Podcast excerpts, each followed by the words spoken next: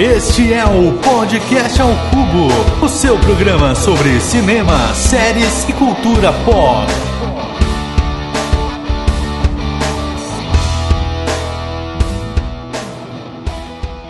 Olá, meus amigos do Podcast ao Cubo. Eu sou Eduardo Schneider e estou aqui para apresentar mais um episódio. Zack Snyder, você conseguiu, my man. Hoje nós falaremos do filme definitivo da Liga da Justiça. Dona Warner pode pegar o filme do Josh Whedon e jogar na lata do lixo, porque essa porcaria não presta. E é óbvio, não estou sozinho aqui para falar do filme, né? Pra gente começar esse papo super animado, eu conto com a presença do meu amigo John Souza. Olá, meus queridos ouvintes, vamos falar hoje do melhor filme de todos. Oh, calma, calma, se acalma. Se acalma.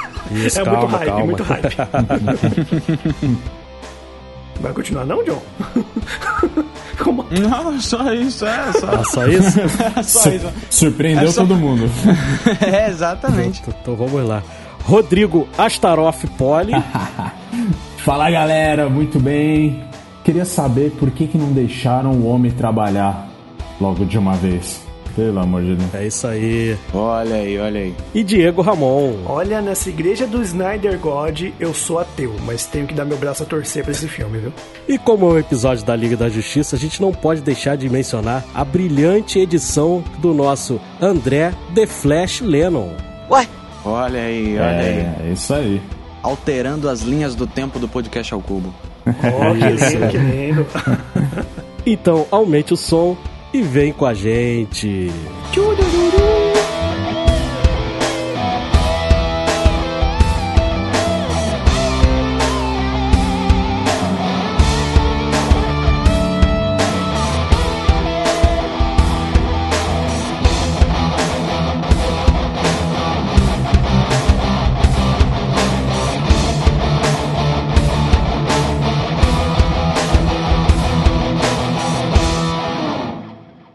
Atenção, atenção. Atenção, atenção. Este episódio contém spoiler. Spoiler.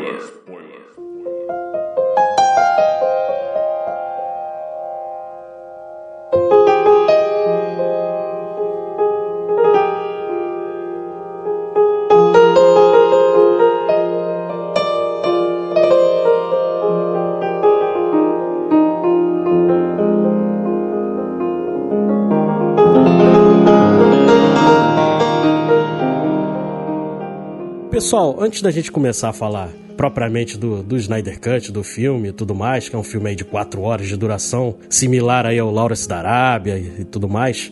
Claro, não na mesma qualidade. Eu gosto muito do filme, mas não, claro que não se compara ao Lawrence da Arábia, mas é eu gostei muito. A gente tem que falar né, sobre a hashtag, né? Porque não tem como mencionar esse filme e não mencionar o público, porque esse filme foi feito para o público, entendeu? Então a gente tem que mencionar a hashtag Release the Snyder Cut, não é, John? Exatamente, exatamente, Edu. Cara, o que que acontece? A gente teve lá em 2016, 2017, complicações do Zack Snyder com a Warner, que já vinha se intrometendo, já vinha atrapalhando todo o processo criativo que o Snyder estava tentando colocar da visão dele no universo de si na Warner. Então, depois de complicações com a própria filha dele, que, enfim, é, veio, a, veio a morrer. O Snyder acabou não aguentando a pressão da Warner e, de acordo com ele, ele simplesmente saiu da empresa. Só que a gente sabe, por fontes internas de executivos que trabalhavam lá na época, que na verdade a Warner tocou o cara fora. E ele, para não criar atrito, simplesmente falou que foi demitido. Quando isso aconteceu, o Joss Whedon assumiu a direção, a Warner finalmente teve seu sonho realizado de transformar o universo de si em uma cópia barata do universo Marvel. E eles lançaram em 2017 aquele filme porcaria do, do da Liga da Justiça, todo colorido, todo cheio de humor, bem desconexo. Fizeram o inimigo do Batman. Ele, eles queriam colocar o inimigo do Batman, o retalho, né? Só pode ser. Oh, Porque... exatamente, Eu sei que você exatamente. ia falar alguma coisa do, do Batman na Feira da Fruta, né? É, tá, é melhor foi o Feira da Fruta. É. O, o Joss Whedon usou menos de agora deixa eu consultar rapidinho minha cola aqui. Exatamente, o, o Josh Whedon usou só 35% do filme gravado pelo Zack Snyder. Ele regravou 75% das cenas novas, colocando piadas desconexas, cenas sem o menor sentido, com viés completamente machista, de ângulos ridículos de câmera. Então ele saturou o filme dessas coisas que ele achava que era bom. O filme saiu, foi uma bosta, ninguém gostou, seja crítico, seja fã. Beleza, quando a gente viu isso, durante as Comic Cons, principalmente na San Diego, os fãs começaram a soltar a hashtag Release the Snyder Cut porque o diretor havia assumido que o filme já estava gravado, parou realmente na pós-produção. Quando isso aconteceu, fomentado pelo Zack Snyder, que mostrava, cara, quem acompanhou isso sabe como foi louco. Eu, eu baixei a porcaria daquela rede social Vero só por conta do Zack Snyder, cara, porque eu gostava que ele cada semana publicava uma foto do filme. Eu lembro que a primeira que me deixou mais hypado, que eu falei, cara, putz, grila, como seria bom se isso lançasse, foi quando ele lançou a foto, que agora a gente viu a cena, da Mulher Maravilha dentro de uma caverna com uma tocha e a, a pintura pintura do Dark Side, o bagulho meio milenar assim. Nossa, foi sensacional. E aí o bagulho começou a crescer num nível gigantesco. Durante os painéis da, da San Diego Comic Con da Warner lá no Hall 8, a galera levantava cartaz com release da Snyder Cut, era avião passando na frente do estúdio da Warner com bandeira escrito release da Snyder Cut. 30% dos comentários de qualquer publicação da Warner, qualquer publicação, tinha lá release da Snyder Cut. Então isso tomou uma proporção tão grande com o poder dos fãs nas redes sociais, na frente do estúdio, com o apoio que também foi muito importante do, dos próprios atores. Ray Fisher deu sangue, deu a cara para bater aí nesse, nesse movimento. O Henry Cavill, Ben Affleck, todo mundo, cara, todo mundo, Gal Gadot, todo mundo deu a cara para bater e falou: "Meu, a gente tem que lançar a versão do diretor, a versão do diretor é muito boa". E aí, finalmente, depois de tantos anos, depois de tanto pedido, ano passado, para mim foi um dos momentos mais marcantes. Eu tava assistindo essa live no trabalho, desculpa, não era mais meu chefe, eu já mudei de trabalho, então whatever. Eu tava assistindo no trabalho a live do Vero, porque o Zack Snyder tem mania de colocar o filme dele para assistir com os fãs no Vero. E aí, durante essa live, quando acabou o filme Man of Steel, que o Henry Cavill estava lá nessa live, ele, um fã perguntou para ele se a gente ia ter o Liga da Justiça e tudo mais. Ele falou: Olha, infelizmente eu não tenho esse filme pronto, mas eu tenho isso. Aí ele vira a câmera e tá lá o pôster da versão dele, a versão do diretor, para lançar no HBO Max nesse ano. Foi maravilhoso, foi impressionante. Eu acho que esse é um resumo muito, muito resumido mesmo do que aconteceu desde a demissão do Snyder até finalmente a gente contemplar todo, a, todo o pensamento, toda a linha criativa dele no filme da Liga da Justiça. E vale a pena a gente, também a gente lembrar do da, da, força que os fãs brasileiros tiveram, né? Porque o próprio Zack Snyder agora, no lançamento do, do Snyder Cut, ele reconheceu que ele falou que se não fossem os fãs brasileiros, provavelmente o, o Snyder Cut não teria saído, porque os brasileiros encamparam também essa, essa hashtag e foi uma loucura, cara. Então, se a gente tem esse filme, se a gente teve esse prazer de assistir esse filmaço agora, é muito devido ao, à fanbase aí do, do Zack Snyder e da DC também, né? Exatamente, exatamente. A gente não tá aqui para ficar puxando o saco do Zack Snyder nem nada, mas não, imagina. é muito interessante e vale. Ah, não? Eu tô aqui para puxar o saco, cara. Eu tô aqui, eu sou. Pô, achei, achei que a gente tinha que fingir. Sly God. Desculpa. Sly God. Mas é, é, é, muito legal a gente ver que o Snyder, mesmo com toda essa contemplação dos fãs e tudo mais, ele continuou sendo um cara humilde, sabe? Ele agradecia o tempo todo. É, na versão de imprensa do filme, ele tem lá uns segundinhos de vídeo agradecendo a todo mundo que se tornou real. Então, é, é, muito bonito. é muito bonito ver isso, porque se fosse qualquer outro diretor, cara, talvez ele encheu o peito e falar assim: olha, eu sou zica mesmo, valeu, agora eu sou visionário e não sei o que, e a encher, mas ele continuou humilde, agradecendo todo mundo o tempo todo. É, é, muito legal ver isso. Sim, a pressão que esse cara sofreu dentro do estúdio, enquanto ele ainda não tinha se afastado do projeto, cara, era Joss Whedon, era o Geoff Jones, era o Walter Ramada, todo mundo ali pressionando o cara e não deixando ele trabalhar, cara. Você imagina a loucura que devia ser. Aí o cara vai, passa por o pior momento da vida dele, entendeu? E a Warner nem assim é solidária com o cara, entendeu? Então, nada mais justo do que esse filme ter saído, cara. É uma. Entendeu? Eu tava torcendo demais para esse filme ser bom, cara. Pelo Zack Snyder, porque esse cara passou muito sofrimento, entendeu? Então ele merecia essa, essa redenção. Aliás, o Geoff Jones, ele, ele ficava, fiscal, ficava no set fiscalizando o que ele ia fazer, né? Em todos os. Sim, o, o, o Ramada também. É, então, em todo o período que ele gravou, que ele filmou com o pessoal, imagina você. Eu acho que isso até pode ser uma prática comum, mas diante de to, todos os acontecimentos e a pressão que ele vinha sofrendo, eu acho que isso aí só, só ajudava a piorar toda a situação, né? É, é impressionante, cara, como é que uma empresa tão grande consegue ser tão bosta, né, velho? É, que é amadorismo, né? Porque, nossa, demais, cara. Eles não tinham a, a, a ideia de uma personalidade própria. Então, quando eles contratam o Jeff Jones, é justamente olhando, olha o que, que o Kevin Feige, aquele branco careca, tá fazendo na Marvel. Eles contratam o próprio branco careca deles, que é o Jeff Jones, coloca lá fiscalizando a obra do cara, fiscalizando os filmes do cara e tudo mais. E o Snyder ainda falou que, tipo, pô, isso não me incomodava, porque no mínimo o Jeff Jones via que o filme tava ficando bom e não nem tinha por que se intrometer, saca? Ele nem tinha por que se intrometer. Por isso que o Snyder fala: olha, eu gravava as cenas, eles davam, passavam um pouco da visão deles, mas nada que entrava realmente em conflito. Então você vê que era muito mais uma pressão da Warner, né? E, e claro, do Walter Hamada, que é o presidente da DC Filmes, da divisão de DC da Warner. E, enfim, toda a questão que a gente teve posteriormente de racismo contra o Ray Fisher, a misoginia que teve com a Gal Gadot, que ela já veio a público e falou que era um, o set era um lugar horrível de se filmar durante as regravações do Liga da Justiça de 2017, porque o Josh Whedon era uma pessoa escrota de se trabalhar, o Ray Fisher já tá levantando processo e investigação dentro da Warner barra de si sobre isso. Então, assim, foi uma coisa catastrófica vindo de uma empresa que tem uma importância gigante. É, detentora de licenças de.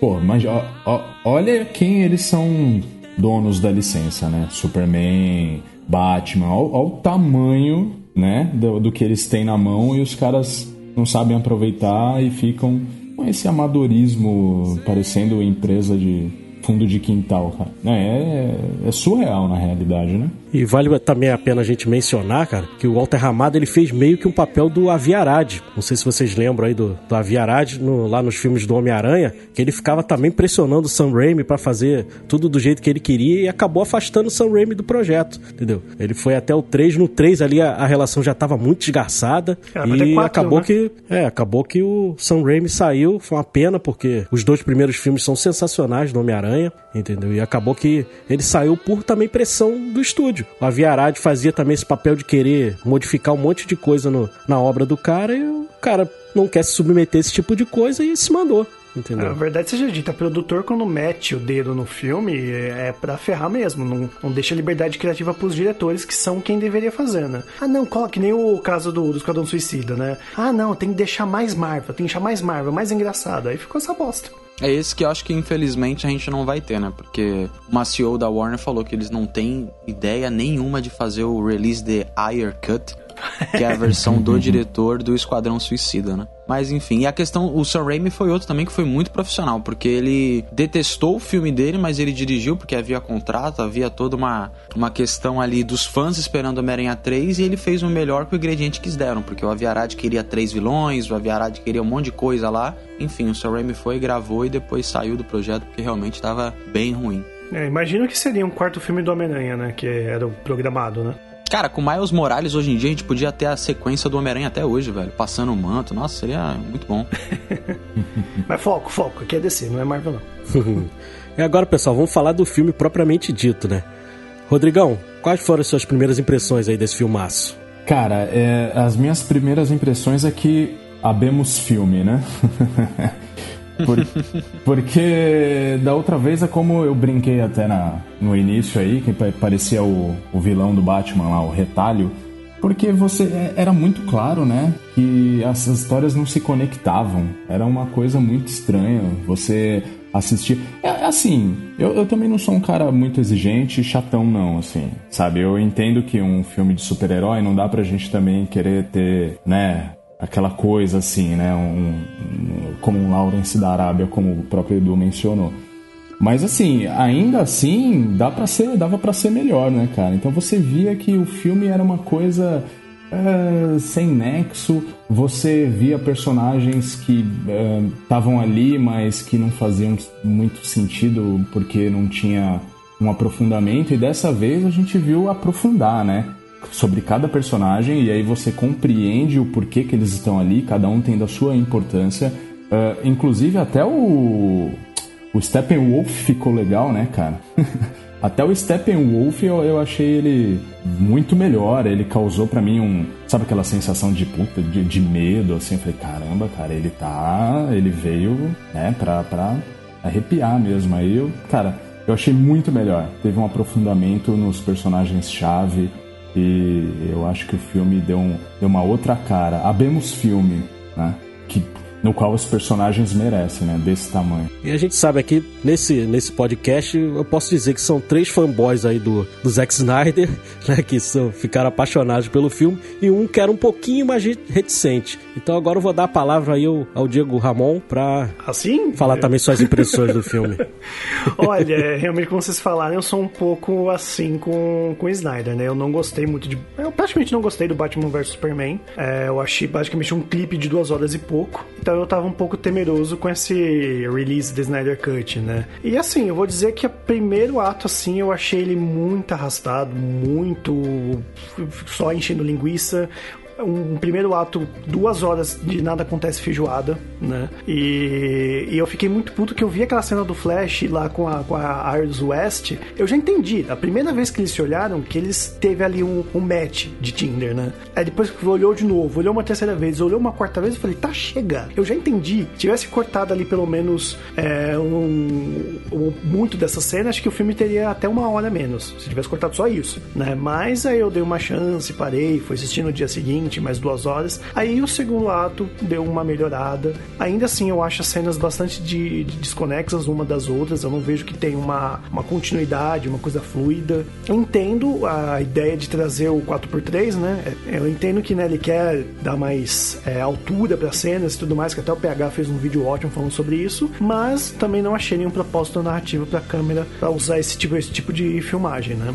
Mas no fim, eu acho que acabou sendo bom. Acho que o final acabou tendo mais a cara DC do que essa coisa do Joss Whedon, né? Que é uma coisa só de vamos fazer gracinha, né? É que nem eu falo, a DC ela tem que. A Warner tem que assumir esse tom sombrio dos filmes e tem que levar isso para se diferenciar da Marvel, que é o que vai ajudar né, a DC a tomar um rumo e não querer ficar copiando, né? É exatamente isso que eu penso também, Diego. Eu acho que, assim, a gente, o que a gente tá falando aqui, alguém que, né, de repente conheceu a gente por esse episódio, pode achar que a gente é decenalta e, né, tá fazendo hate com os filmes da Marvel. Mas não, não é isso. Na realidade, eu gosto muito de Vingadores, pelo amor de Deus. Pô, sou maior, um dos maiores fãs de, né, de quadrinhos das duas editoras. Mas eu acho que assim, uma coisa é uma coisa, outra coisa é outra coisa, entendeu? Eu acho que assim, o que serviu ali para Marvel e é bem legal e a gente viu uma construção desse jeito, dessa forma. Então, ok, tem que seguir mesmo, né? Do nada começar a ficar sombrio o universo cinematográfico da Marvel, a gente vai estranhar, não vai entender nada. Agora, não dá para você pegar, ah, isso aqui foi bom lá, vamos colocar aqui. Não, cara, não tem nada a ver. Eu acho que tem que assumir logo de uma vez, claro, dar uma leveza onde precisar, Porém, eu acho que tem que assumir quem você é ali do, do, do jeito que iniciou terminar, entendeu? É isso. E você, John? Diz aí pra gente o que você achou do filme. Cara, é. Só para completar, eu concordo. Eu acho que os filmes eles podem ter ângulos diferentes, podem ter visão diferente. Vou só citar um exemplo aqui dos quadrinhos. Vocês lembram que a Gwen Stacy morreu no, no Homem-Aranha, né? Nos quadrinhos, ela cai Sim. da ponte lá, o Homem-Aranha tenta salvar ela. Duende Verde. Ela, Spoiler. Exatamente, ela quebra Duende o pescoço. Verde Duende Macabro? Acho que é o Duende foi Macabro. Verde, foi o verde. Ah. Duende Verde, Duende Verde. Ela quebra o pescoço, é uma coisa muito sutil, porque ela fica lá, aquela toda coisa dramática do corpo. Vocês lembram da mulher do Lanterna Verde, Kylo Rayner, como é que ela morre? Ela é esquartejada e colocada dentro da geladeira, cara. Então, tipo, realmente, desde os quadrinhos, a DC e a Warner, ela tem... Vis... A DC e a Warner, a DC e a Marvel, ela tem visões diferentes, sabe? Elas têm esse aprofundamento, esse lado filosófico. Não tô falando que tem que ser tudo a visão do Zack Snyder e tudo mais, mas eu acho que os filmes, eles podem realmente ter ser diferentes desde que a, a, produtora realmente acredite, né? Se a Disney não tivesse acreditado no Action Comic da, da, da Marvel, de repente a gente não teria tudo isso que a gente tem hoje. Mas sobre o filme, cara, eu gostei muito, de verdade. Como fã de quadrinho assim, para mim ele foi tipo ler uma graphic novel. Eu ia passando as páginas, capítulo 1 e aí capítulo 2, e para mim eu, eu, eu já tive uma visão diferente da do Diego, por exemplo, que achou que as cenas eram desconexas. para mim era tudo tipo tão bonitinho, ia se encaixando, apresenta o Flash, passa, mostra um pouco do passado do Aquaman com o Vulco e aí passa e Batman, e aí os conflitos do Batman depois que ele, entre aspas, matou o Superman. Então, para mim foi muito gostoso ler, ver todas aquelas splash pages, a Mulher Maravilha com aquela câmera lenta, como se fosse uma história em quadrinho. Cara, foi muito bom. Eu gostei muito do filme, acho que valeu muito a pena. Tem sua dificuldade, é um filme de quatro horas, não é todo mundo que vai sentar e ficar quatro horas. Ah, mas é em casa. Cara, não é todo mundo que tem paciência. Eu acho que nisso o filme ganha vantagem por serem capítulos, né? Por serem partes. Você pode assistir duas partes ali. É verdade. Dorme, acorda, vai pro trabalho, volta, assiste mais duas partes e tal. Porque são seis mais um epílogo. Então, ele é muito. Eu achei ele muito fluido. Assim, as coisas vão acontecendo.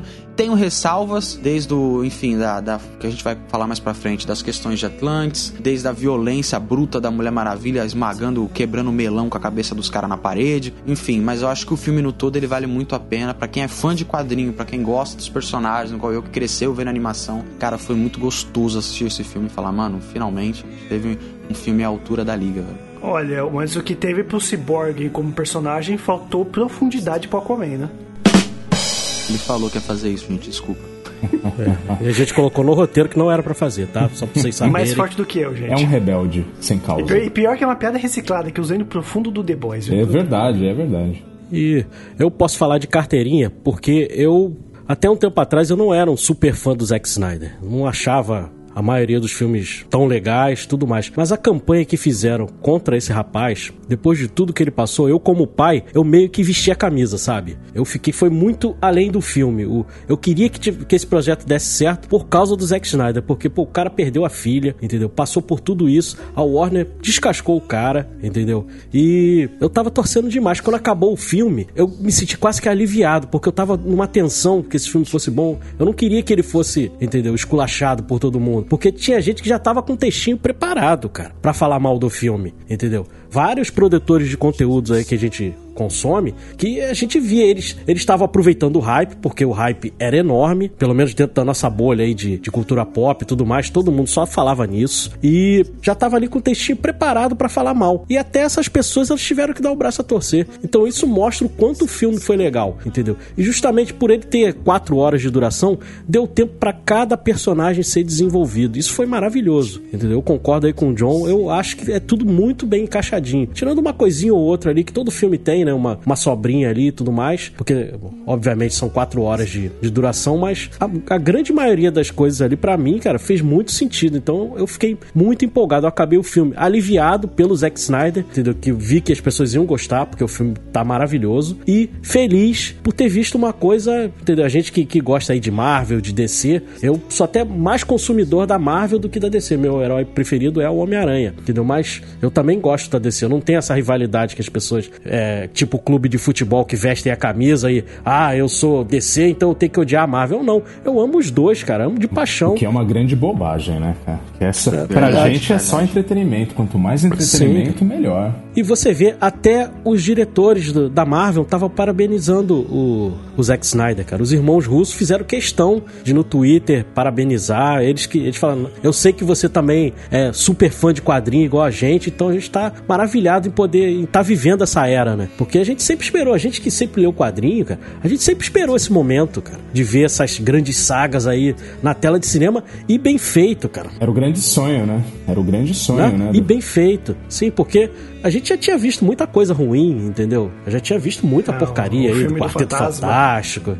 Tem filme do Fantasma, tem filme do, do Demolidor que não é grandes coisas, entendeu? Tem um monte de, de porcaria. Agora a gente chegou um momento que não, cara. A gente tem visto muita coisa boa, cara. Grandes eventos, que não são só filmes, né? Você imagina se a gente não tivesse passando nessa pandemia, cara, esse, esse filme no cinema, mesmo durando quatro horas, eu tenho certeza que ia estar lotado, cara. As pessoas iam vibrar, como foi no, Vingadores Guerra Infinita, como foi no, Ultimato. As pessoas iam vibrar, cara, porque tem cenas maravilhosas, cara. Tem cenas que a gente ia se levantar e ia bater palma. Eu quase bati palma aqui na minha casa, cara.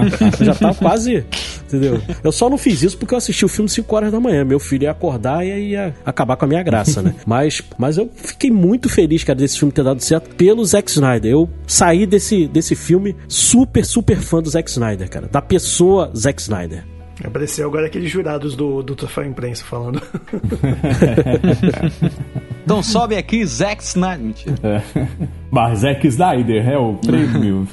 E agora vale a pena a gente falar também do, do que a gente já mencionou, todo mundo mencionou, né? Do desenvolvimento dos personagens, né? Justamente por ter quatro horas, acho que vale a pena a gente detalhar cada um deles, né? É, o Aquaman, tirando as piadas, realmente eu acho que falando verdade agora, faltou um aprofundamento. Que acho que ele foi o personagem que mais apareceu só pra cena de ação mesmo, né? Ele quase, ter, quase não teve uma, um desenvolvimento. Ele, como o John falou em off pra mim, ele foi mais tratado como um deus mesmo, né? Aquela cena das mulheres cantando e tal. Eu acho que ele, a Mulher Maravilha, eles são muito deus, Superman também, né? Então acho que a maioria dos personagens mais conhecidos eles estão meio que de fundo, sendo tratados assim.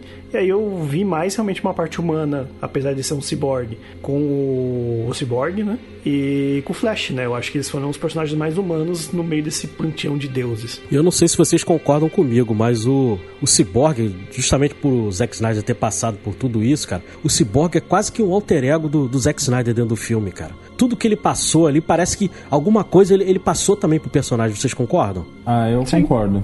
Você sente ali, né, cara? Você vê a química entre os dois ali, porque realmente foi. O, o- a história do Cyborg é muito bem construída, principalmente, velho. Você se compadece pela história do Cyborg quando você vê o que tá acontecendo com o Ray Fisher, velho. Que assim como o. Caramba, como é? O.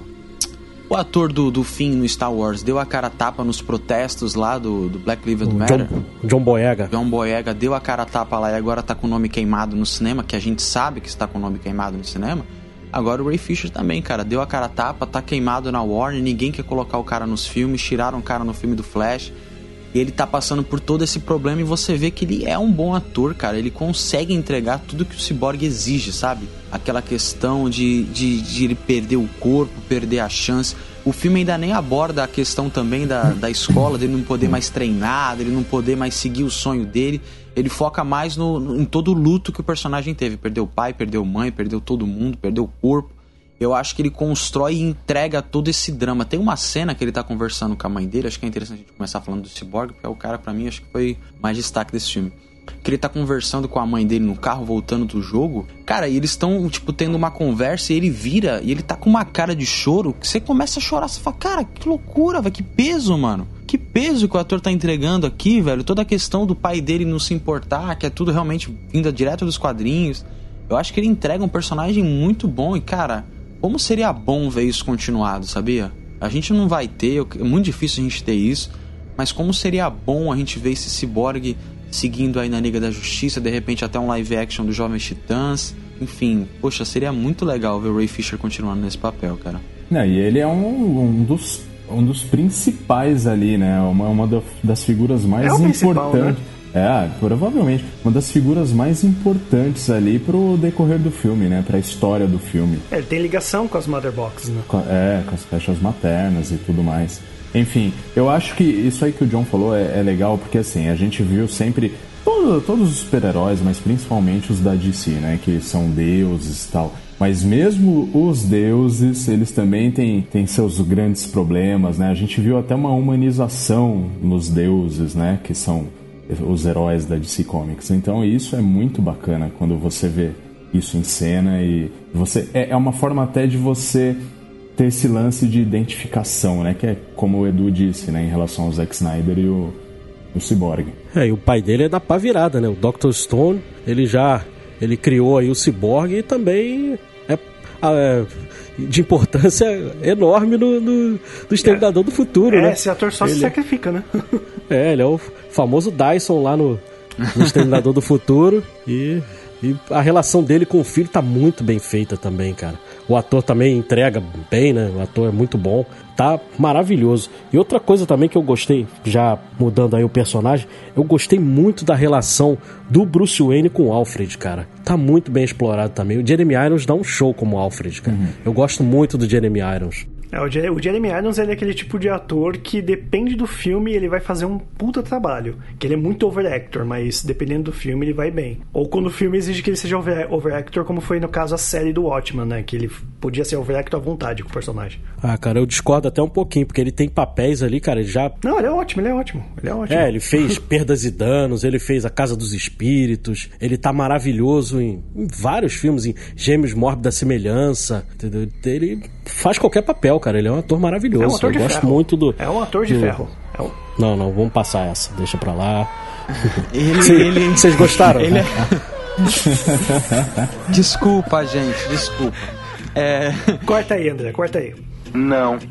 é legal porque ele é o ponto de humor do filme, então normalmente você sempre vai dar uma risadinha ali com as frases dele, porque ele é o contraponto do Batman mas nem por isso ele precisa ser um retardado, um mongolode. Ele é muito afiado, sabe? É. Aquela cena do avião que ele fala: Nossa, se eu ganhasse um, real, um dólar pra toda vez que alguém fala um talvez, aí o Alfred já responde na lata: Você seria mais insuportável ainda. Então, quer dizer, ele é muito afiado, porque é uma relação já desgastada, né, cara? É um Batman velho, é um Alfred já cansado. Então, ele encaixou muito bem com o Ben Affleck, assim, nessa questão de, do, das falas, do roteiro, encaixar ele em cenas muito boas. Eu vou até usar dizer que eu prefiro ele como Alfred do que o Michael Caine. Falei, desculpa. Eu gosto dos dois. Eu não gosto muito de ficar comparando, mas eu gosto do. Eu gosto É. muito dos dois, cara. Eu não faço distinção, não. É, eu acho que cada um cabe ali dentro da proposta de cada filme, né? Eu acho que foi por causa da dinâmica. Eu acho que a dinâmica do, que nem o John falou, a dinâmica do, do Bruce Wayne com esse Alfred é que acho que eu, que eu gostei mais. Sim, sim. Sim, sim, foi muito boa. Agora com essa coisa de universo compartilhado, né, que acabou que ficou muito confuso, porque o processo começou com o Zack Snyder, daqui a pouco passa na mão de outro e, e tudo mais, mas é, acabou que a Mulher Maravilha, eu gostei muito da participação da Mulher Maravilha no filme, mas não encaixa, né? Algumas coisas que, que se passaram, ela fala que, que ficou isolada lá durante quase 100 anos e tudo mais, e não tem como, né? Porque a gente viu na, na Mulher Maravilha em 1984 que ela tava ali atuando, entendeu? Então ficou meio desconjuntado. Algumas partes também do Aquaman acontece isso, mas, entendeu? O filme, o filme, bastando o filme ali em si, ele tá muito bom. Não, furo de roteiro tem, né? No, no caso, a Mera fala que o pai dela morre e tá lá no filme do Aquaman o do, do, do vilão de Green vivo.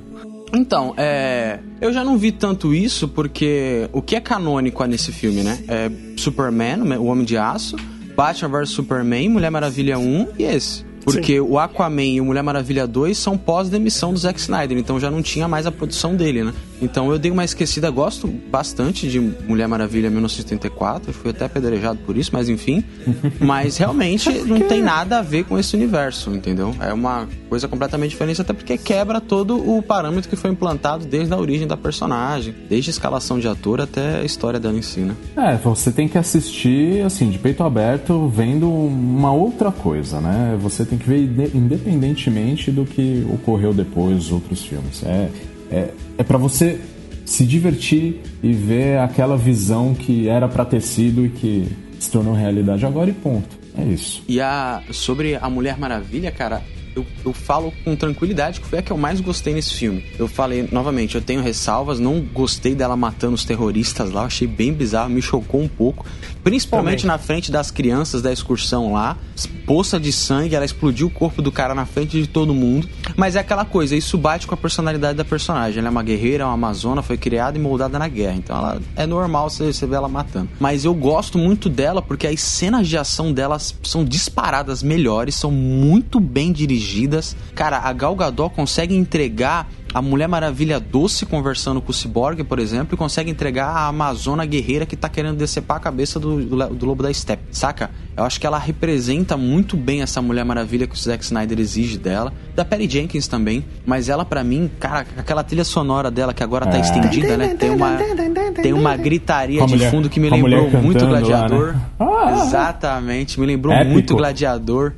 Cara, é, é muito bem dirigido, é muito bom. E tem que lembrar que a gente tá com, com rumores aí que o Zack Snyder tá pra dirigir o próximo, a próxima sequência do filme da Mulher Maravilha. Não sei Opa. o que Eu acho disso. que ele poderia ajudar a Patty Jenkins, não dirigir completamente. Eu acho que a Patty Jenkins é, assim, a diretora perfeita pra, pra Mulher Maravilha. Né, O filme de 84 lá tem algumas ressalvas, mas ainda assim é uma boa construção, né, de atriz e diretora. Mas não, não, pra mim não exclui ele poder estar junto, ou dirigir algumas cenas, ou ajudar no roteiro e produção. Acho que, por mim, isso tá de boa. E vale também a gente mencionar, até o, o John já mencionou mais ou menos no começo do, do podcast, mas as cenas refeitas da, da Mulher Maravilha, porque era uma coisa horrível do Joss Whedon, cara. Entendeu? Ele focalizava na bunda da Gal Gadot, entendeu? Em determinadas cenas. Aquela cena que o Flash cai no- no- nos peitos Ah. dela, que ele tirou, ele tirou isso do, do- dos Vingadores que ele fez, cara. É praticamente a mesma cena com outros personagens que ele fez com a Viúva Negra, entendeu? Então, o Zack Snyder foi muito mais respeitoso com, com a profissional, entendeu? Então, acho que isso também tem que ser louvado. Porque, pô, não tem nada a ver você tá apresentando uma heroína, tá? Ela tá com uma calça preta, em vez de focalizar na cena, o cara fica focalizando na bunda da, da menina. Entendeu? Isso, cara, isso não cabe mais no dia de hoje, cara. Isso tem que ser eliminado do, do cinema. E ele faz isso constantemente. Você vê quando ela tá já com a roupa da Mulher Maravilha, ele, ele faz questão de focalizar a bunda dela de novo para mostrar a popinha da bunda, entendeu? Cara, não tem por que fazer isso. E o Zack Snyder foi e mexeu nessas cenas, cara. Entendeu? Você pode reparar. Eu quero fazer uma pergunta. Ele fazia isso nas séries que ele fazia pra TV, Buffy, essas coisas? Cara, é bizarro porque vazou aí uns, umas polêmicas sobre Buffy. E eles falavam que. Tinha, eu, não, eu não assisti Buffy, a Caça Vampiro, mas tinha uma atriz lá que era mais novinha. E ele, a moça falou que o consenso do estúdio, do set de filmagem, era que não poderia deixar o Joss Whedon junto com essa atriz na mesma sala, porque ele era uma pessoa Nossa. muito respeitosa e diariamente fazia. Enfim, que absurdo esse cara, desde essa época, tá ainda dirigindo, tá indo em contato com diversas pessoas, né, cara? Que coisa, então já é reincidente, então. Né? Já é algo que não é de agora, né? Enfim, extremamente desnecessário, até porque, por mais que, né, enfim, é um filme até mais adulto, vamos colocar assim, né? Mas tem crianças que vão querer assistir, né? Então. É o herói, né? Exato. É herói. Exato. Não, e eles, quê, né? e eles.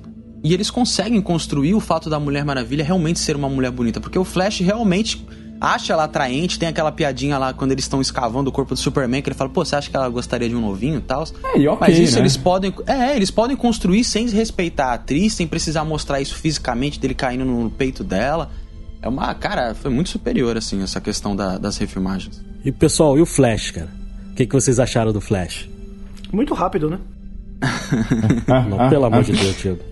pelo menos essa teve alguma coerência, né? Vamos colocar assim. Sim. Cara, eu acho que o Flash é, é, finalmente tem um porquê dele estar tá no filme, né? Porque no outro filme ele o que, que ele estava fazendo ali, né, cara? Agora ele, ele, tem a importância dele, ele, ele tem a parte que ele vai lá e, e resolve. É, é, importante todas as ações dele ali no filme e ele é mais maduro um pouco, né? Na outra ele era medroso, Com certeza. ele era todo medroso, ai não sei o que. Agora ele ainda é um garoto, é mais jovem, tal, tem aquela imaturidade normal, mas ele já já aparenta ser um pouco mais, né? Nas decisões, nas atitudes, um pouco mais mais branda essa questão da imaturidade dele e toda a importância dele, né? O mais legal é que cada um teve o seu ponto que foi necessário ali, porque a gente vê uma coletividade mesmo, que é uma equipe, né?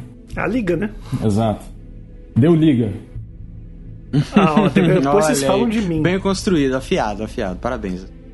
Eu vou falar para vocês, cara. Eu pagaria meu ingressinho lá de cinema para ver um filme do Cyborg e do Flash juntos, cara. Eu acho que tem uma química legal a ser explorada. Claro que provavelmente não vai ser, justamente até pelo que o John mencionou aí com o Ray Fisher, entendeu? Com todos os problemas que ele teve lá com a Warner. Muito do que aconteceu, obviamente, não foi culpa dele, entendeu? Foi culpa do estúdio, culpa do, do Joss Whedon, pelo ambiente tóxico lá da, nas filmagens. Mas eu pagaria o ingresso para ver essa, essa parceria aí. Eu achei muito legal a química entre eles. Eu, eu gostei bastante do Flash, principalmente porque no filme de 2017 ele parecia só realmente igual o Rodrigo falou. Era um, um garoto ali, tipo, jogado. Agora você sente que ele tem uma importância e ele se dá uma importância.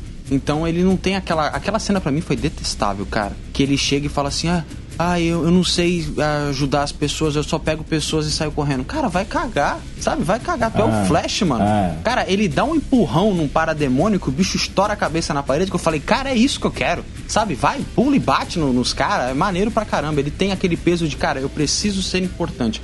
Porque o Flash, ele é ele é, cara, ele tá no panteão dos deuses, sabe? Ele tem muito poder, ele é muito forte, ele é muito rápido. Então ele finalmente teve um peso dentro da trama e o personagem se deu valor, sabe? Eu tenho poder, eu tô aqui no meio deles. Ele é engraçado, tenho ressalvas com essa questão de, né? Porque a, a galera não sabe escrever o Barry Allen, eles escrevem sempre o Wally West, que é o mais engraçado, que é o mais cômico, que tem um pouco da personalidade. Oh, isso, ele tem a personalidade isso. do Homem-Aranha, ele sempre coloca na equipe e tal.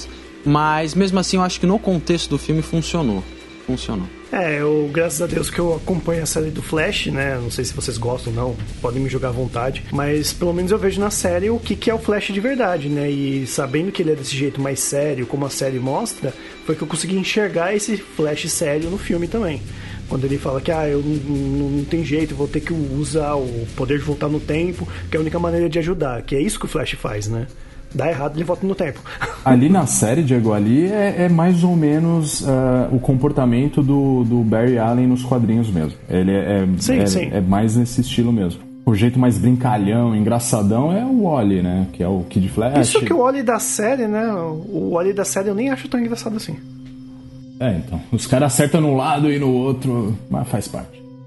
E agora é o momento da gente falar do personagem principal, né? Dos quadrinhos, pra mim, é o, é o super-herói, o maior de todos, que é o Superman, né? O Superman. Eu sou aí o meu herói preferido, como eu mencionei, é o Homem-Aranha, mas não tem como não reconhecer a importância do Superman, né? E dá graças a, né, ao John Williams, porque criou a trilha sonora que diz o que ele é, né? Falando John em, Williams é falando em chovendo molhado. É, esse cara aí é sensacional. Falando em trilha sonora, eu também acho a trilha sonora do Superman sensacional. E já que a gente abriu aspas. Abriu não, abriu o tópico aqui do Superman. A, a minha cena favorita do filme, eu acho que eu cheguei a comentar na nossa reunião de pauta, é a cena em que eles constroem o Superman. Porque a todo momento o Flash fica comentando: ah, aqui o Superman seria bom, nossa, o Superman foi meu super-herói favorito. Como se tivesse outro na DC, né? No, nos cinemas, mas enfim. E aí eles vão construindo e aí eles entram naquele diálogo onde mostra o passado do Cyborg, que foi muito bem construído também, com aquela questão dele andando no meio dos nazistas e tudo mais. E aí a trilha sonora do Superman entra no filme desde o primeiro diálogo e ela tá tocando de fundo e eles vão fazendo aquela mesa redonda, fazendo a construção do poder da caixa materna. Ah, então a caixa materna ela é, qualquer um consegue transformar uma casa em cinzas, mas a caixa materna consegue construir cinzas em casa. E aí a, a, trilha sonora do Superman vai aumentando e aí o Flash, ele já não tá mais falando com a liga, ele tá falando com a gente. Ele fala: "Cara, eu sei que tá todo mundo pensando a mesma coisa, mas eu não vou falar. Quem vai falar?" E aí eles colocam o Superman lá e eu fiquei tão hypado, cara, eu falei: "Yes! Yes! Olha que como foi melhor construído que o 2017." Aquela discussão ridícula do Batman com o resto da liga eles criam muito bem com aquela roda ali o mito do Superman, como o Superman é importante para todo mundo, saca? E aí coloca ele voando no holograma. Nossa, aquela para mim não tem cena de ação, não tem gente se estapeando, mas para mim, para mim, para minha pessoa, foi minha cena favorita do filme porque eles constroem muito bem o Superman. Não, e a chegada triunfal dele foi excelente, foi completamente diferente, muito melhor, né? Porque antes tinha aqueles diálogos que acho que não serviam para nada, e agora ele chegou, ele não falava nada, né? Ele traz até uma, um, um peso maior pra cena, né? Daquela chegada dele, ele soltando o raio laser em cima do Batman ali e tal. Foi, para mim, é uma das cenas mais legais do filme. É, e uma curiosidade que também a gente até chegou a mencionar na, na, reunião de pauta é o policial que chega lá com a Lois Lane. Ele participou do primeiro Superman, ele era o Jimmy Olsen, entendeu? Vale aí como curiosidade também. Que, um easter egg não sei se foi por. É, até por causa. De repente foi até uma homenagem mesmo pra retomar o filme do Richard Donner e tudo mais, que é o, é o Superman aí mais cultuado, né? Do Christopher Reeve. E trouxeram esse personagem lá pra, pra fazer essa quase que uma pontinha, né? No, nesse novo filme aí da Liga da Justiça. É, pra não falar que eu não gosto, que não, a gente não gostou de nada, pelo menos eu não tenho gostado de nada do, do, do filme de 2017, a cena do Superman salvando o prédio, que depois É. foi a coisa do Flash pegando o carro, aquilo foi legal no, no primeiro filme. Que é o Superman bonzinho. Era uma cena da, da- daquela família lá, né? Que até nem fazia muito sentido ter. Mas era uma cena legal, eu concordo. Era interessante. Era uma parte engraçada, mas assim, nada demais, assim. Foi bem legal. Lembra até o Superman do Christopher Reeve, né? Sim, sim. E uma coisa, né, John, acho que a gente estava conversando na reunião de pauta com isso, porque eles queriam. é, Houve a ideia do Superman voltar cabeludo e barbudo, mas parece que é a Warner que vetou, não foi isso?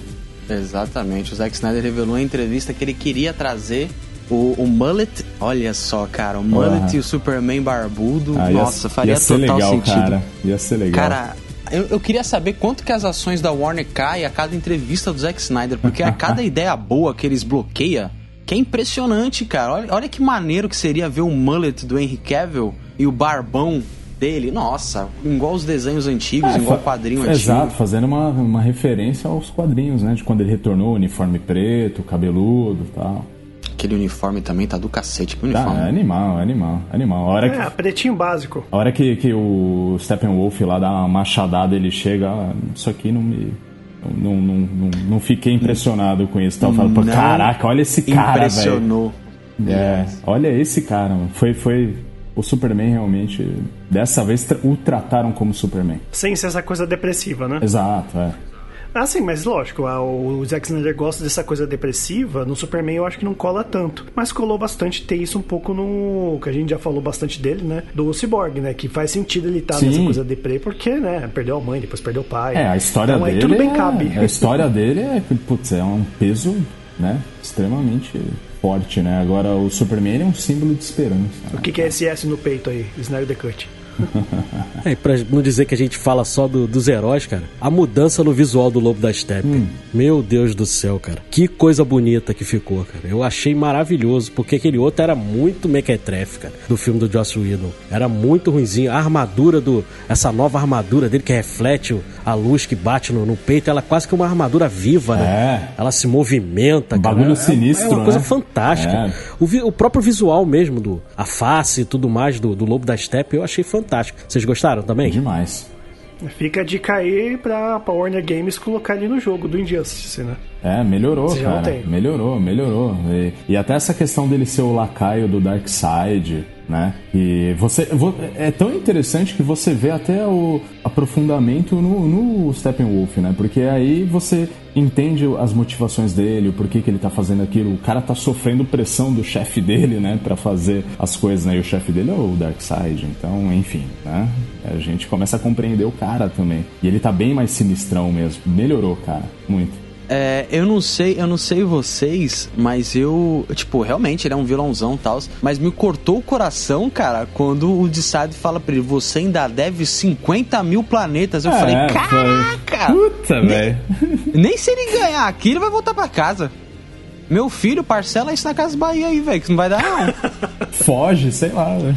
Nossa, mano. Eu achei muito bem construída essa coisa dele ser o lacaio do, do Darkseid. Deu, deu outro peso pro personagem, né? Ele querendo voltar pro clubinho ali, né? Achei muito legal, muito bem, bem construído, que no primeiro era meio jogado, né? É. Ele ia lá caçar as caixas maternas e tudo mais, ficava um vilão meio jogado. Nesse não, esse dá uma profundidade maior ao vilão, cara. Então, quando o vilão é melhor, o filme fica mil vezes melhor, cara. O ator é bom também, né? Pra quem não sabe, é o ator que fez o Mance Rider no Game of Thrones, o Rei pra lá da Muralha, e também fez o César, né? No série Roma. Isso, fez o César na série Roma. A série maravilhosa que acabou não indo pra frente porque gastava demais em figurino, era muito detalhista, né? Também. Aí acabou que ficou muito cara e, apesar da série ser maravilhosa, mas não, não foi pra frente justamente por causa desse, desse probleminha aí de orçamento. É, o, é, é porque assim, né? Quando a gente tem, vai, um lado que é muito bom, muito interessante, o contraponto ele tem que ser mais ou menos ali no mesmo nível, senão não funciona, né, cara? E o Lobo da Steppe aí, ele era fraquíssimo, né, no filme de 2017. Então ele foi um contraponto interessante e do mesmo nível ali, então funcionou, entendeu? Eu só tenho uma ressalva. Hum, Bom, na minha concepção, eu acredito que eles, a Liga da Justiça sem o Superman, eles poderiam dar conta do, do Lobo da Steppe, entendeu? Mas tudo bem, mas beleza, foi, foi legal Ah, pro Mulher filme. Maravilha É, conseguiria. Sim, exatamente. Ter o Aquaman e tal. Enfim. Será? Será? Sei não, hein? Ah, eu. Sei não. Não sei, cara. Se fosse o Darkseid, beleza. Mas assim, eu, eu como fã chita chato de quadrinhos, né? Vamos lá. Se não fosse o Superman ali, a gente ia ter no final do filme dois ciborgues, porque o bicho ia partir no meio. Aquela machadada do Lobo da Steppe ia terminar o filme com dois ciborgues. Mas eu, pra quem não sabe, o primeiro quadrinho da Liga da Justiça não tinha nem o Batman nem o Superman, né? Era contra aquele. E agora eu esqueci, mas a Estrela do Mar gigante, ele não tinha nem, a, nem o Batman nem o Superman, eles vieram depois. E justamente era uma questão de. Igual o filme tratou, sabe? É, a Terra precisa de proteção, vamos juntar quem a gente tem aqui disponível e vamos embora enfrentar. E depois, diferente da Marvel, novamente, não tô falando que uma é melhor que a outra, a Marvel ela tem aquela questão da família e tudo mais. Eles são deuses, é um panteão de deuses, eles são uma equipe que protege a Terra, sabe? É a Liga da Justiça. O mais interessante é que eles protegem realmente o mundo. A Marvel ela foca mais no- na versão americana, Estados Unidos e tal. Mas eles realmente são um panteão que protege o mundo inteiro. Falou bonito, falou bonito. E vale também a pena a gente mencionar a mudança que teve também na trilha sonora do filme, né? Teve uma mudança aí de, de pessoas, né? Era o. puta, o Daniel. Era o Danny Elfman. Danny Elfman aí, pessoal que é da minha idade aí, da faixa dos 40 anos aí, do, que era o, o líder da, da banda Ongo Boingo. Fez muito sucesso aí anos 80 e 90, né, Rodrigo? É verdade. Stay. É, o, o, o cara trabalhou. O, o, cara trabalhou bem porque ele trouxe a, o tema do Batman, ele brincou um pouco com o tema do John Williams também na versão de 2017, mas realmente, pro Snyder não podia ser o Danny Elfman e ele trouxe o, o Junkie XL, o Tom Hockenberg, que também é um ótimo um ótimo compositor e é apadrinhado pelo Hans Zimmer, né? Sim, as trilhas sonoras são do Hans. Quando entra a, a, o Superman de Hans Zimmer é maravilhoso. Mas eu tenho um, um, ponto aqui, porque realmente todo mundo gosta muito da trilha sonora do Liga da Justiça 2017, mas eu tenho a impressão que o Danny Elfman chegou no estúdio com um CD playback e simplesmente deu pro pessoal, porque não tem nada novo, saca? Ele trouxe as trilhas sonoras antigas Óbvio. que ele fez, mérito dele, show de bola, a trilha sonora do Batman lá, maravilhoso. Só que não tem nada de novo, saca? O, o Junkie, pelo menos, ele, ele cria ali toda uma, uma questão meio rock, principalmente quando chega o Jason Momoa, com aquela guitarra pesada e tudo mais. Mas eu achei que o, que o Danny Elfman ali, ele não. Porque foi coisa feita à pressa, né, velho? O filme tá, já tava em pós-produção, eles só chamam um cara, falam: olha, é, olha que legal, gente, vira notícia aí, estampa nas manchetes que o Danny Elfman tá no filme da Liga da Justiça. Mas no final, tipo, é só mais do mesmo, não tem uma trilha sonora marcante nova da, da Liga, né? Pô, e o cara tava aí avalizado pela trilha do Mad Max, né, cara? Hum, então, nossa, não eu... só, cara. Praticamente todas as trilhas que tem ele, eu, eu escuto no, no meu, no, no, meu Spotify, cara. Porque eu gosto é. muito dele. Ele, ele é fez é a trilha de Mulher Maravilha, né, cara? Não tem, eu posso estar errado, mas se eu não me engano foi ele. E a trilha da Mulher Maravilha é muito marcante. E não esquece, tá? Que ele que fez a trilha do, do Mad Max Estrada da Fúria. Que é outro também com guitarras pesadas e, e fogo para todo lado. O cara realmente manda muito bem. E do Deadpool. Agora a gente entra no aspecto mais técnico aí. Incomodou a vocês o 4x3? Como eu falei, no início incomodou, eu falei, por quê? Abre a tela tal. Depois que eu falei que o PH, né, explicou, eu até entendi que ele queria dar mais verti ver verticalidade para as cenas. Mas que eu falei, não tem uma proposta narrativa. A gente vê que hoje em dia eles estão usando as tarja pretas, seja embaixo, seja do lado, como forma narrativa, como a gente bem falou no episódio de WandaVision, né? Que está disponível aqui também no, no link para você ouvir. Que lá teve por conta da, da ideia da, da TV e tal, que era um sitcom. No filme foi mais assim porque o Snyder acha, gosta bonito, ok. O filme é dele, ele faz o que ele quiser. Mas eu me incomodei e eu achei que não, não, não deu em nada para mim. Poderia ser normal.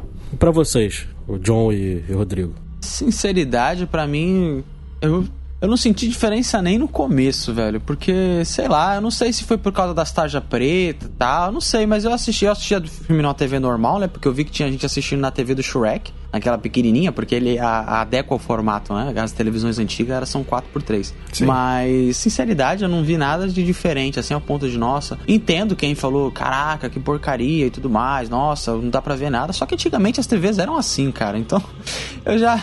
Eu sou tão acostumado a, a ver, a estar tá em contato com TV desde pequeno e pra mim, tipo, ah, beleza, igual antigamente, tal, quando eu jogava Play 1, quando eu jogava qualquer outra coisa, ficava vidrado na TV, na, naquela TV bonita de tubo gigantesca, que era quase um móvel novo. Tá se achando velho.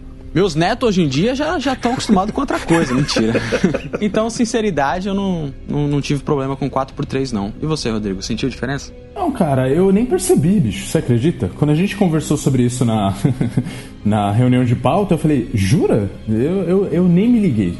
Nem me liguei, sinceramente. De verdade. Você viu na, na TV de tubo, né? Fala a verdade.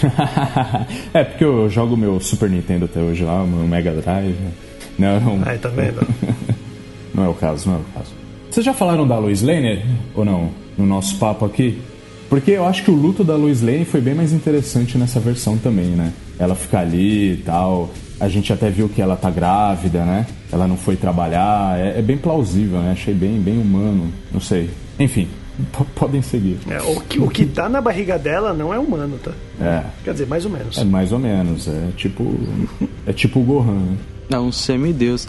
Falando sobre a Lois Lane, a gente pode citar também a questão do Caçador de Marte, né? Que muita gente chiou. Eu não achei que tanta gente reclamar da participação do Caçador de Marte, principalmente com a Lois Lane e tudo mais. Ah, caramba, o cara tinha poder, o cara tinha tanta coisa e foi consolar a moça em luto. Cara, é o Caçador de Marte, sabe? Eu acho que, tipo, é uma coisa desde o desenho que ele é o empata. Questão de empatia, né? Ele vai, se conecta com a pessoa e ajuda a pessoa de dentro para fora. Então ele ajudou a Lois no luto, ajudou o, a questão do, do Batman lá, apoiando ele, falando dos pais e tal. Ele é esse personagem, sabe? Eu não, sinceramente, não tive problema e a Lois Lane eu gostei bastante também. A Amy Adams é uma atriz impressionante. Ah, lá é. E, e assim, eu, eu, eu achei até que ele fosse aparecer mais vezes. Mas assim, a gente entende também que é um personagem que tá sendo introduzido e tal, né? E ele é um cara que com certeza, se precisasse, ele apareceria. Mas ali ele, ele tá chegando na manha ali, ele sabia que eles iam resolver a peleja, entendeu? Eu tenho essa concepção do, do John Jones, né?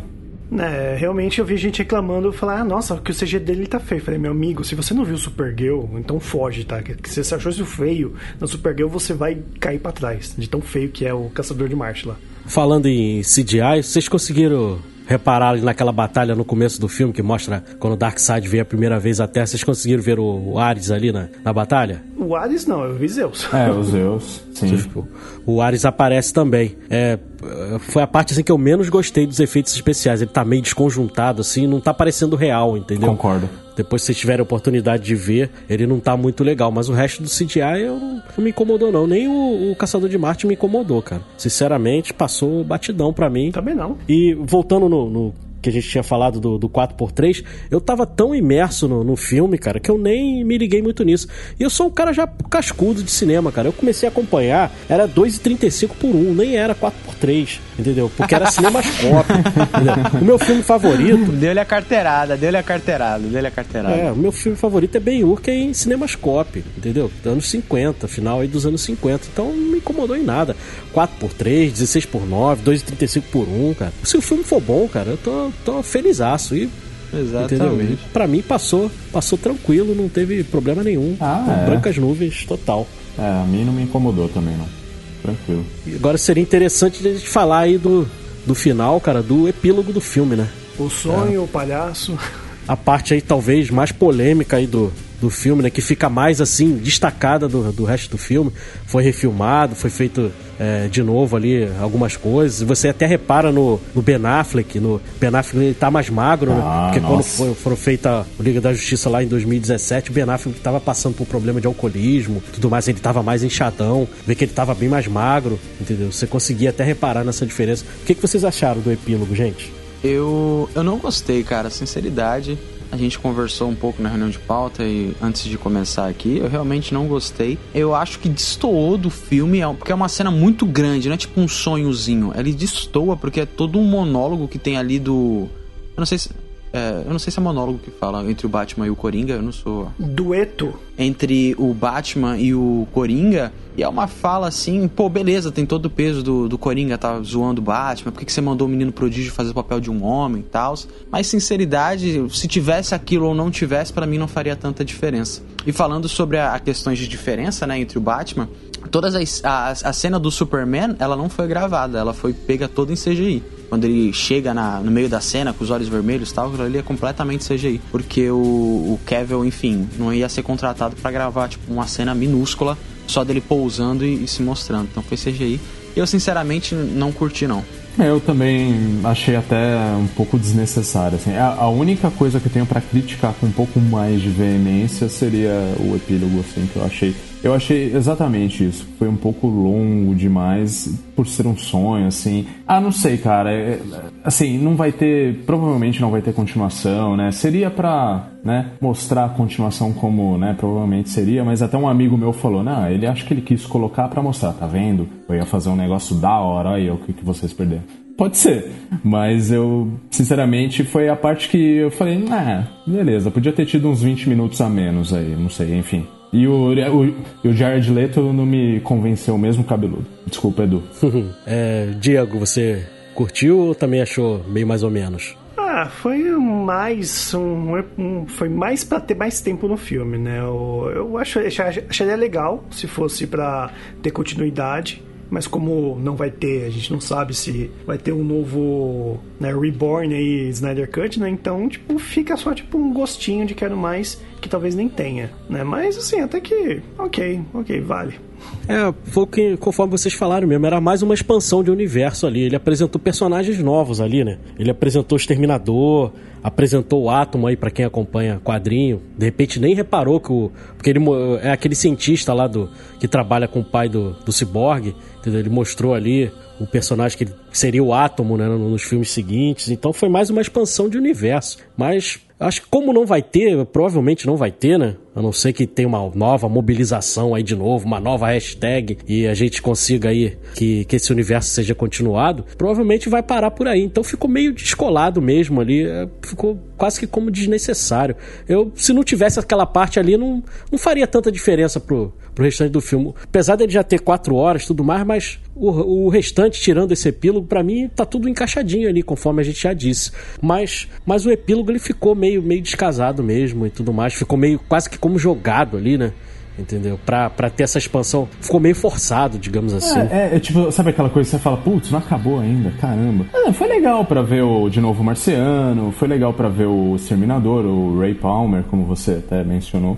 Mas foi para isso, para achar legal que eles apareceram e não sei se precisava de tanto tempo. Mas enfim, tá tudo bem, porque mesmo assim a opinião é a mesma, melhorou muito, abemos filme. Deixa eu fazer o meia-culpa pro Snyder, pelo menos ele colocou tudo que ele queria, né? É. Sim, foi sincero, ali foi sincero. Foi a ideia do cara, ele falou que queria mostrar tudo que aconteceria se ele lançasse o filme em 2017, ele lançou. Se vai ter ou não, aí já, já é questão da Warner. E sobre continuação, é legal a gente comentar, porque o Snyder ele divulgou os dois roteiros para quem quisesse ler, do Liga da Justiça 2 e do Liga da Justiça 3. Eu li o resumo, sinceramente, eu acho que o Liga da Justiça 2 ia ser muito estranho, muito ruim, ia causar polêmica de novo, ia ser toda aquela questão que a gente já teve lá em Batman vs Superman e tudo mais. O filme basicamente seria aquela equipe que a gente viu no epílogo, é, tentando encontrar uma caixa materna que estaria em uma catedral de Gotham. E aí eles iriam lá para pegar essa caixa materna, levar pra Batcaverna, porque dentro da Batcaverna tem um, um, um, item que é muito clássico dos quadrinhos, que é uma esteira de. de uma esteira dimensional. Que é a esteira que o Flash usa para conseguir viajar no tempo e viajar entre as dimensões. Então eles iam usar a energia da caixa materna nessa esteira para ele poder viajar. Como é bom ser rico, hein? Exatamente. Aí ele falou que teria toda uma cena, tipo a última ceia nessa catedral, uns personagens se abrindo e tendo tipo uma terapia em grupo e tal. Cara, eu sinceramente não queria ver nada disso. E aí no final desse filme, todo mundo ia morrer para variar. E o Flash ia conseguir voltar no tempo e tentar reverter a questão, que é aquela coisa que a gente viu no Batman vs Superman, dele voltando, a Lois é a chave, a Lois é a chave, enfim. Esse seria o segundo filme. Oh, tem uma coisa que eu acabei esquecendo e que eu lembrei agora, que eu gostei quando apareceu o Asilo Arkham. Acho que foi uma, uma das minhas partes favoritas. Só, só para registrar. Que mostra o Luthor, né? Que no outro filme as cenas pós-crédito, né? Nesse foi. Sim. No... Achei legal que eu falei, ah, Asilo Arkham. É tipo eu com. É, é, é tipo os caras fazendo teoria de filme da Wanda. Ah, o Mephisto. Aí só para fechar, no terceiro filme, eles teriam a redenção do Superman e aí seria, os, enfim, os maiores heróis da Terra contra o Darkseid, toda aquela coisa que a gente já conhece das animações dos filmes. E aí eu acho que aí sim seria interessante ver todo mundo reunido e, e, e quebrando a cara do Darkseid. Aí ia virar o Liga da Justiça Sem Limites. A animação. Olha só, né? toca a guitarra aí, André. Tá, a introdução era muito boa, velho. É, muito legal aquele desenho. O problema, cara, é que como esse roteiro só vazou agora, você vai olhar e vai ficar muito parecido com Guerra Infinita e Ultimato, né? Apesar de ter sido feito antes, ele vai ficar muito parecido essa coisa de morrer, depois voltar, ressuscitar. Vai ficar muito. A pessoa vai olhar. A, a gente que conhece quadrinho e tudo mais, e, estava acompanhando esse, essa jornada aí do Zack Snyder, sabe que foi feito antes. Mas o, o público em geral, ele vai olhar aquilo ali e vai falar: cara, isso aí é uma cópia aí não vai, não vai pegar bem. É o que acontece muito. Eu, tava, eu participei de um outro podcast com os amigos do, do Vice. A gente estava falando sobre os filmes do Akira Kurosawa. Então a gente falou sobre Yojimbo. Yojimbo depois foi feito lá pelo Sérgio Leone. É, o filme que o Sérgio Leone fez é muito igual ao Yojimbo. Só que é, normalmente a pessoa começa assistindo o Sérgio Leone. Então quando vai assistir o, o Akira Kurosawa, olha aquilo ali e fala, pô, Akira Kurosawa copiou o Sérgio Leone. Mas não, foi o inverso. E é quase que ipsis literis, cara. Até as mesmas falas e tudo mais é, é igual. Acabaria acontecendo a mesma coisa com, com esse Liga da Justiça 2 e 3 do, do Zack Snyder. As pessoas olhariam e falar, ah, pô, isso aí não, isso aí é uma cópia dos Vingadores. E, e não é, né? A gente sabe que não é. Mas, como seria lançado depois, a voz do público é que prevaleceria, né? Eu vou deixar aqui na roda, porque em questão de, de cronograma, de linha temporal, os filmes da Liga serão lançados antes mesmo de Vingadores Guerra Infinita. Então você imagine que loucura não seria os estúdios Marvel dele jogando tudo papel pro alto e falar, amigão, agora lascou, vamos ter que mudar as coisas aí, porque vai estar tá parecido com a concorrência, né? Mas enfim, é normal. Os quadrinhos sempre um copia o outro e, enfim, ah, o importante sim. é a gente se divertir. Ah, e ainda bem que foi assim, porque o, o, os Vingadores, o desfecho foi muito bacana, né? Então, beleza. Agora, quem sabe não façam. Vocês acham que pode acontecer de, de fazer uma continuação, uma comoção de novo popular aí? O que, que vocês acham? Eu só tenho uma coisa para dizer. Se tiver a hashtagzinha aí, eu tô participando, tô dentro.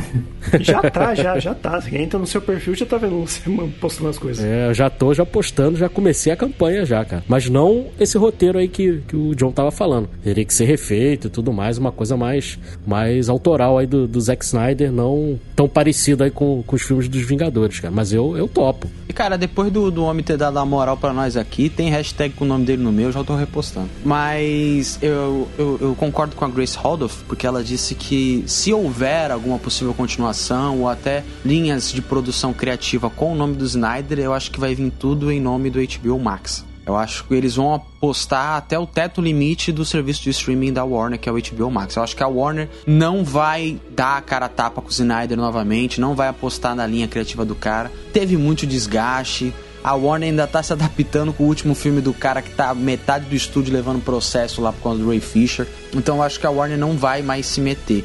Teve alguns boatos também, olha eu sendo o cara das fofocas, né? De que a Warner estava querendo apressar negociações com o Snyder porque a Netflix já está querendo fechar um contrato com ele de exclusividade, porque de acordo com eles, a Netflix gostou muito daquele filme Army of the Dead, que o Zack Snyder fez pra Netflix, e aí eles queriam fazer um contrato de exclusividade longo assim com, a, com o diretor e a Warner já tá na loucura para fazer antes, se for fazer e tudo mais. Então eu acho que se a gente pode esperar alguma coisa é no serviço de streaming, e aí envolve orçamento mais baixo, envolve Pode até envolver questões de séries, né, com durações longas e tudo mais, mas nada indo, acho que diretamente para os cinemas. É, acho difícil também, mas assim, a gente sabe que quem manda é o dinheiro, né? Se de repente eles se ligarem que pode ser uma, uma boa para eles financeiramente, meu, pode acontecer, cara. Enfim. E antes da gente finalizar, aí, pessoal, os créditos finais, né? Que é a homenagem à filha dele. Eu confesso que, que eu chorei, cara, quando começou a passar os créditos finais com a música favorita da filha dele ali, em homenagem a ela. Eu não consegui, eu desabei ali. É, o que me fez ter empatia pelo cara porque o nome da filha dele é o nome da minha protagonista no meu livro. A música da, que a filha dele gostava e que ele também, aparentemente, também gosta, é a minha música preferida. O, se um dia eu me casar, eu quero entrar com essa música no altar. Então, tipo, não tem como você não ter empatia. Eu acho que para mim foi, isso que fez a justiça desse filme, né? Foi por causa dela, por causa de tudo que ele passou, né? É, realmente toda a história envolvida, eu acho que só, só fez o filme se tornar ainda mais importante, né? É, só fez ter um. Enfim, eu não tenho nem palavras para dizer porque o que ele deve ter passado e quem perde um, um, ente querido sabe como é que é, né? É complicado. Ainda mais no caso dele, né? Que isso não é um curso natural da vida, né? Enfim, é, não deve ter sido nada fácil. E eu fiquei muito feliz mesmo por ele, por ele ter conseguido. E, poxa, é, foi uma homenagem tanto. É, para mim, novamente, eu achei muito bonito foi a postura do Snyder, sabe? Ele não foi em, ele fez diversas entrevistas, fez diversos podcasts e ele em momento nenhum você vê detonando a Warner, xingando a Warner, falando que a Warner acabou com o trabalho dele. Ele não descontou em pessoas, não descontou na empresa. Ele simplesmente foi ali, aguentou, conversava com os fãs o tempo todo. Cara, eu nunca vi um diretor tão próximo dos fãs como ele, velho. Posso estar falando bosta aqui, mas ele realmente se conectava com os fãs, entrava em live, fazia entrevista e tudo mais, o pessoal falava: ah, nossa, o Zack Snyder ama é, encher a bola dele, o cara tem um ego gigantesco. Cara, ele tava conversando com os fãs dele, é isso que ele tem que fazer mesmo, entrar ali, divulgar, conversar sobre tudo. A gente nem falou ainda sobre as questões do, do, do Lanterna Verde, mas enfim, fica pra uma outra hora. Eu acho que foi tudo muito bem construído e aquela questão da filha dele foi realmente a, a faca que precisava, a, a gota que precisava pro copo transbordar. Foi muito bonito, velho. Calma aí, o John tá falando só bonito aqui hoje, hein? Meu Deus do céu. É, é, o, é o poder do, da filosofia do Snyder, rapaz. Eu tô falando em câmera lenta, aqui tá tudo cinza. e inclusive o André já colocou aí de fundo a música do, do Leonard Cohen, tá?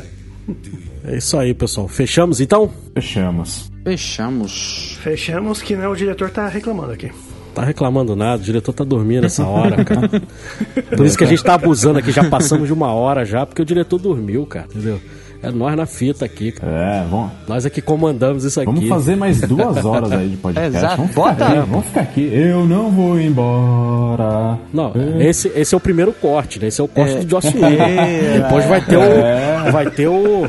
O Eduardo Schneider Cut, vai- Rodrigo, Entendeu? puxa os copos, bota o CD do Leonardo Corren aqui, vamos ficar conversando de Snyder Cut até acabar a voz. É Exatamente. isso aí. E antes da gente ir embora, Diegão, onde que as pessoas encontram a gente aí nas redes sociais? Facebook, Twitter, Instagram são tudo arroba podcast ao cubo. E Rodrigo, onde mais estamos? Estamos também no TikTok, onde você vai poder ver as dancinhas do Diego. Ele dançou menudo recentemente, então você não pode perder um negócio Não desse. se reprima. né? Exatamente. Não se reprima e siga-nos também no TikTok.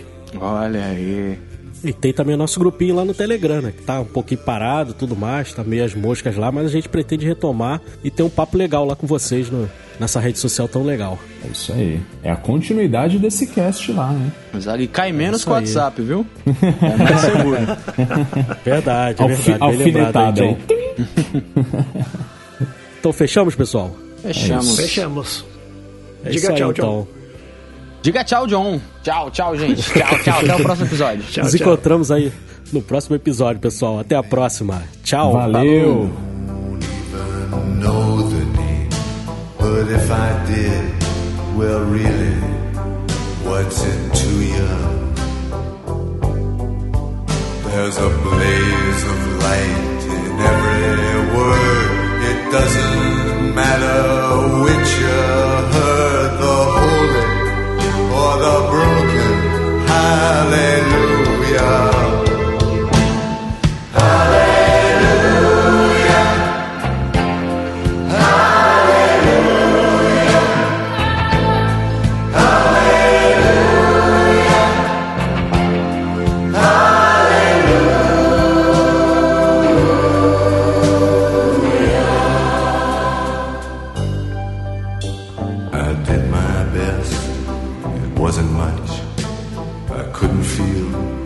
So I tried to touch.